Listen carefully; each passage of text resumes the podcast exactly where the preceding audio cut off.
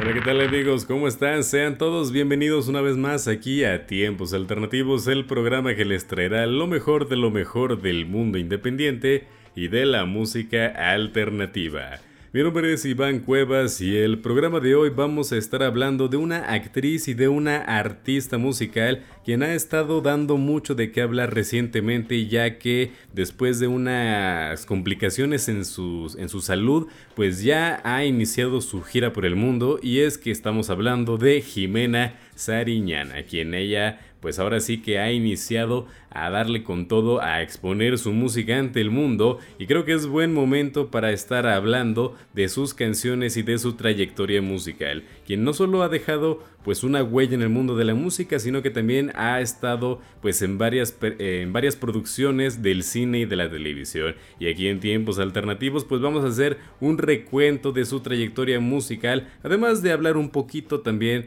de su pasado por el mundo del cine y de la televisión. Así que pues vamos a darle de lleno. Yo creo que es importante hablar de su nacimiento y de quiénes son sus padres. Ella nació un 29 de octubre de 1985 en la ciudad de Guadalajara. Ella es hija del cineasta mexicano Fernando Sariñana y de Carolina Rivera y es esta pues relación con su padre quien la colocó en el mapa, porque es gracias a Fernando Sariñana que en ella pudo participar en bastantes producciones fílmicas. En 1994, su padre como director y ella como el personaje de Melissa eh, participó en la película de Hasta Morir. Después, en el año 2000, eh, ella como el personaje de Valentina en Todo el Poder. En el año 2001, también como el personaje de Chela en la película del segundo aire, pero no fue hasta el año 2002 cuando una joven Jimena,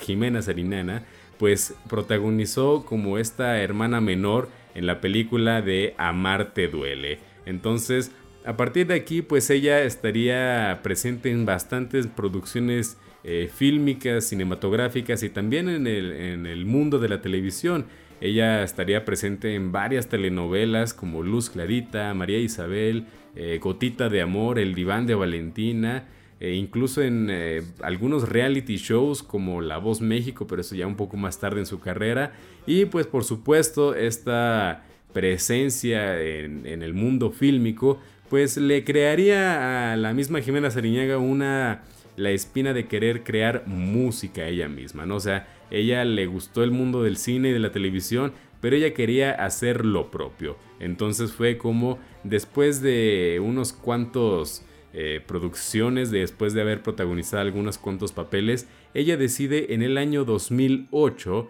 pues empezar su carrera como tal, como una cantautora. Entonces ella pues para este entonces decide eh, viajar a Argentina y a Uruguay para grabar lo que sería su primer disco como solista, ya que anteriormente ella había formado parte de una banda que se llamaba Feliz No Cumpleaños, pero Ahora sí tenía todo el apoyo para ser una solista y es que en Argentina y en Uruguay conoce a Tueti González y a Juan Campodónico, con quien grabaría el álbum debut titulado Mediocre. Este álbum saldría a la venta en febrero del 2008 con sencillos como Vidas Paralelas y ese en abril de ese mismo año ganaría disco de oro en México por la venta de 50 mil discos. Así que, pues realmente el apoyo de bastantes personas a su alrededor hicieron a que esta talentosa mujer pues llegara a las estanterías de las tiendas de música más conocidas de México y que vendiera muy bien su álbum debut de Mediocre. Y es que después de esto, pues la espinita de Jimena Sariñana pues no se pudo detener ya que eh, después de otras participaciones en algunas películas, eh, en 2011 lanzaría lo que sería su segundo álbum de estudio, que se titularía homónimamente como ella misma, Jimena Sarinana, y que hay que decirlo que este álbum sería grabado en inglés, lo cual pues tiene algo interesante, ya que eh, formaría parte de un grupo de artistas que que grabarían sus álbumes en inglés, incluido pues ella, y que tendría un gran éxito comercial, sobre todo aquí en México. Entonces, pues ahí lo tienen, en el año 2011 sería ese su álbum y para el año 2014 grabaría No todo lo puedes dar, el cual sería su tercer álbum de estudio eh, y que a partir de entonces tendría un pequeño pues hiatus que lo dejaría la música durante un buen rato. Y es que pues a pesar de que sus canciones son icónicas, hay que recordar aquel año 2012 en el que ella compuso junto con Miguel Bosé eh, pues esta, esta canción de casi sin querer que, que hasta se hizo meme en el cual eh, en la colaboración del álbum de Papito, que, en la canción de Aire Soy con Miguel Bosé, pues la frase que cantaba Jimena Sariñana, pues la pronunció como casi sin querer.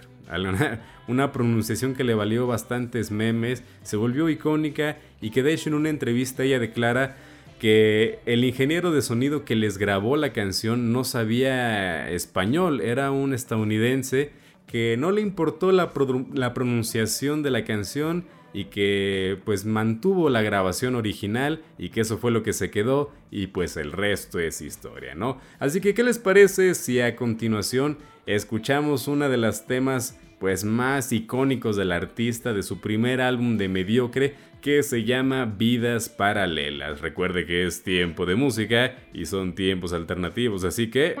súbele a la música.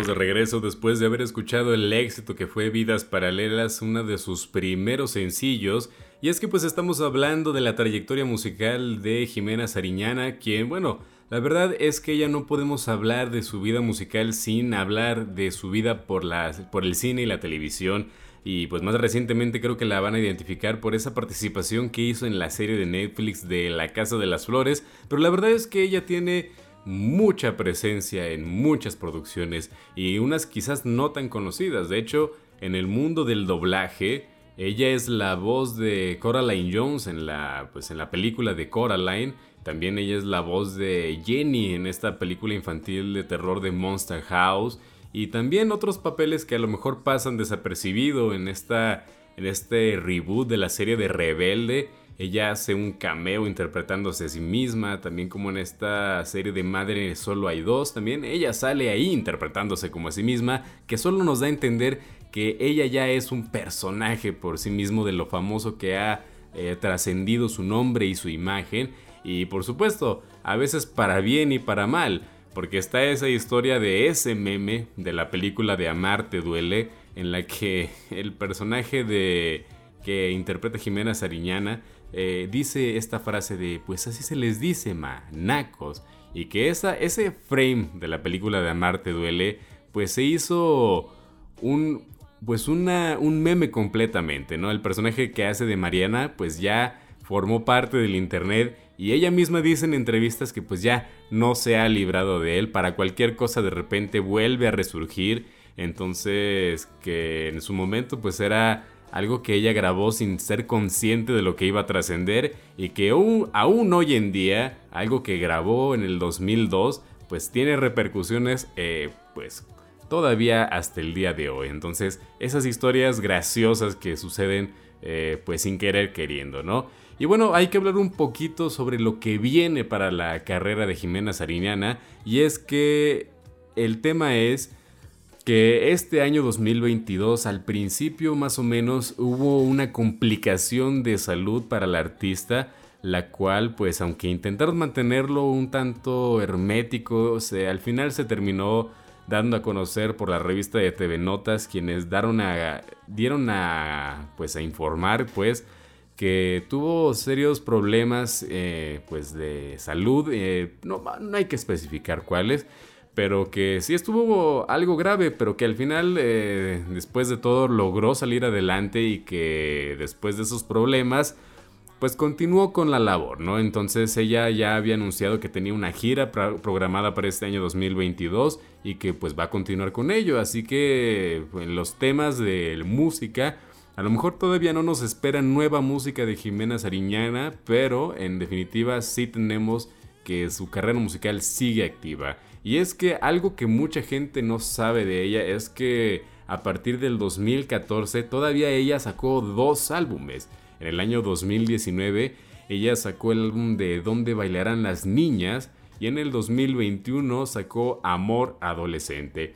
cosa curiosa que en el álbum de Donde bailan las niñas eh, experimentó mucho con el género eh, pues reggaetón. A lo mejor no de lleno, pero sí con ciertos ritmos y tonos tropicales que eran algo pues diferente para ellas. Quizás ya para el álbum de Amor Adolescente ya no volvió a tocar esos ritmos y ese género en particular, pero sí fue interesante ver cómo experimentó con nuevos, con nuevos géneros para ese año 2019. Ahorita en Amor Adolescente tenemos una etapa pues que regresa a temas románticos y que nuevamente está un poquito más acústico, pero eh, yo destacaría la participación de artistas con eh, esta Jimena Sariñaga. Y es que, eso sí,